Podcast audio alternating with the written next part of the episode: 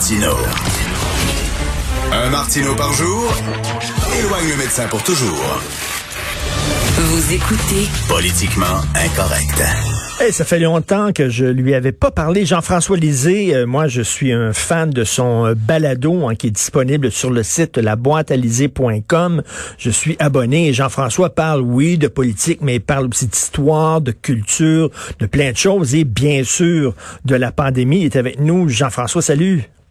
Salut Richard, ça va? Ben ça va très bien. Comment tu vis ta, ta- ton isolement, ton Attends, confinement? D'abord, d'abord, il faut que je te pose quelques questions. Est-ce que tu as des symptômes?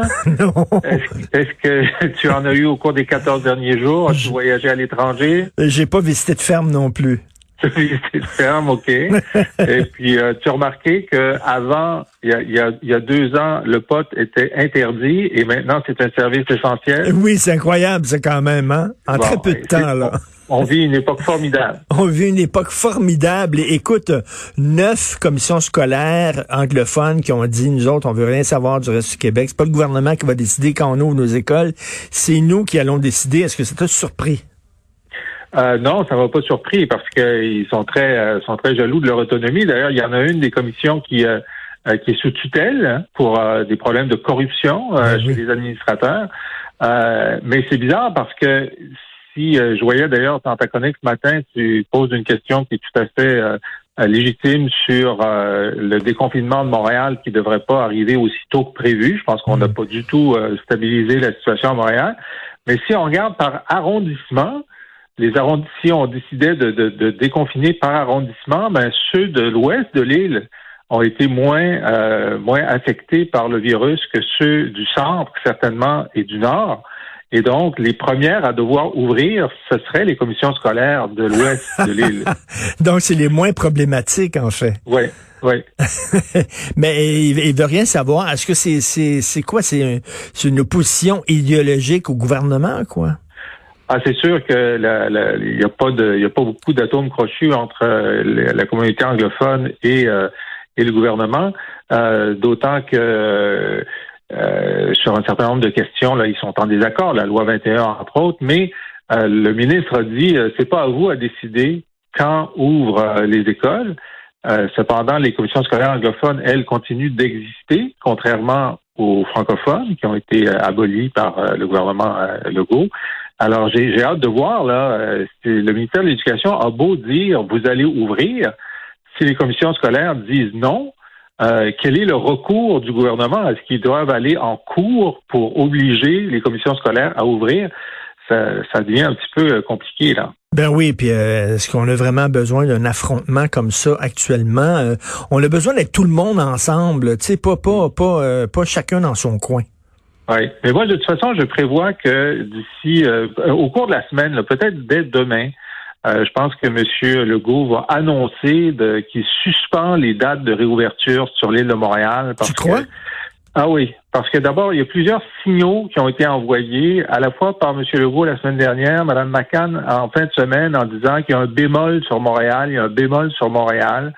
Euh, les chiffres sont pas bons. Je pense que euh, là, l'opposition commence à être forte là-dessus et ils sont pas plus fous que les autres. Euh, je pense qu'ils vont se rendre compte que euh, d'abord, commençons par le reste du Québec. Et moi, je pense que le critère pour la réouverture de Montréal doit- devrait être assez simple. C'est lorsque le nombre de nouvelles hospitalisations quotidiennes va être équivalent au nombre d'hospitalisations quotidiennes au moment du déconfinement du reste du Québec. Hmm.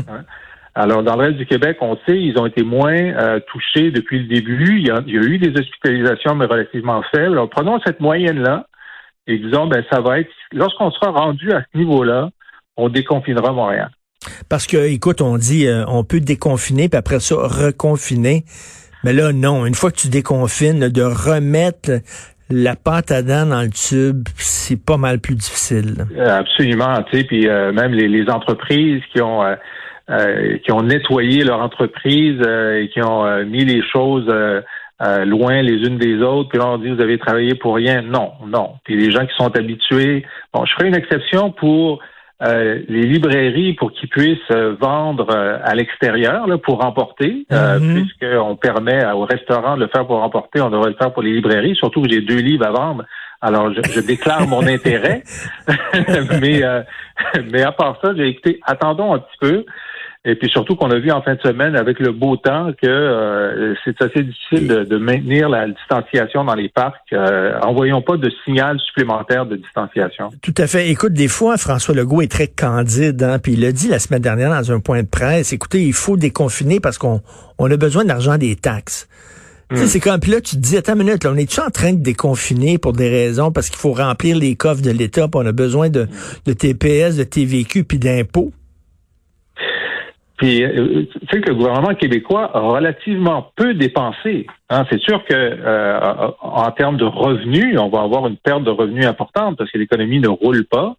Mais en termes de dépenses, par rapport à ce que le gouvernement fédéral a dépensé, le gouvernement québécois a dépensé relativement peu. Je voyais une estimation de moins de 2 milliards euh, la semaine dernière, alors qu'il y avait une réserve de 14 milliards. C'est donc c'est pas s'il y a un endroit dans le monde où on n'est pas euh, vraiment en manque, euh, c'est au Québec en ce moment. Donc, euh, c'est pas une raison pour faire ça. Moi, je suis d'accord que la socialisation des enfants, le problème des enfants qui sont, sont mal nourris et qui, qui prennent leur petit déjeuner à l'école, il y en a beaucoup. le problème de maltraitance aussi, bon, ce serait mieux qu'ils aillent à l'école. Hmm. Bon, ce sera le cas dans le reste du Québec. Euh, est-ce qu'il y a quelques arrondissements à Montréal? Parce que ça, c'est vraiment un cas de proximité. Hein. Dans les écoles primaires, on vient à l'école du quartier, donc on n'est pas en train de répandre, de, brasser l'ensemble de l'île. Euh, il faut être plus prudent que ce qui a été annoncé maintenant. Écoute, qu'est-ce que tu penses de Gaëtan Barrette qui devient maintenant comme un genre de sage sur les médias sociaux? Euh, Marguerite Blais aussi qui refuse de lancer euh, la pierre à son ancien gouvernement. Hmm. Euh, on dirait ils ont la, la, mémoire courte un peu les libéraux là. Ah oui, ils ont la mémoire courte, c'est extraordinaire. Quand Pierre Arcan, donc le, le, le, chef intérimaire qui était euh, président du Conseil du Trésor sous Philippe Couillard pendant pendant un bout de temps, a dit euh, il faut que qu'on retourne à l'Assemblée nationale pour poser des questions sur comment on a perdu le contrôle des CHSLD. Alors je lui ai répondu ben si tu veux un début de réponse, va lire les rapports de la, de la protectrice du citoyen à chacune des années où vous étiez au pouvoir, tu vas avoir un début de réponse. Ça, c'est la semaine dernière. Il n'a pas encore répondu. Je pense qu'il n'a pas fini de les lire.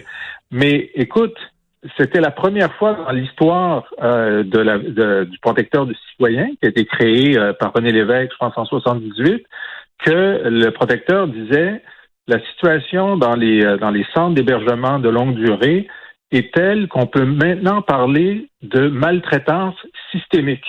Hmm. Ça a été, c'est arrivé sous le gouvernement du médecin Philippe Pouillard et dans le ministère de la Santé du médecin Gaétan Barrette. C'est vrai que Marguerite Blais était euh, comme une décoration dans la vitrine. Hein? Hmm, c'est hmm. vrai qu'elle n'avait pas d'impact. Alors, mais si elle trouvait que ça allait si mal, elle aurait dû le dire. Où sont les signes où elle s'est battue? Où sont les signes où elle a menacé de démissionner? Elle, finalement, elle a quitté pour des raisons de santé familiale, mais on ne voit pas de signes, de traces du fait qu'elle trouvait ça. Puis, je veux dire, moi, j'étais dans l'opposition à ce moment-là, puis tous les jours, on se levait pour dénoncer la situation dans le CHSLD. C'est pas comme s'il n'était pas au courant. Là.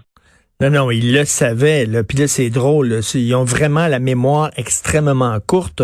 Écoute, euh, en terminant, euh, tu es un gars de culture, très intéressé par la culture.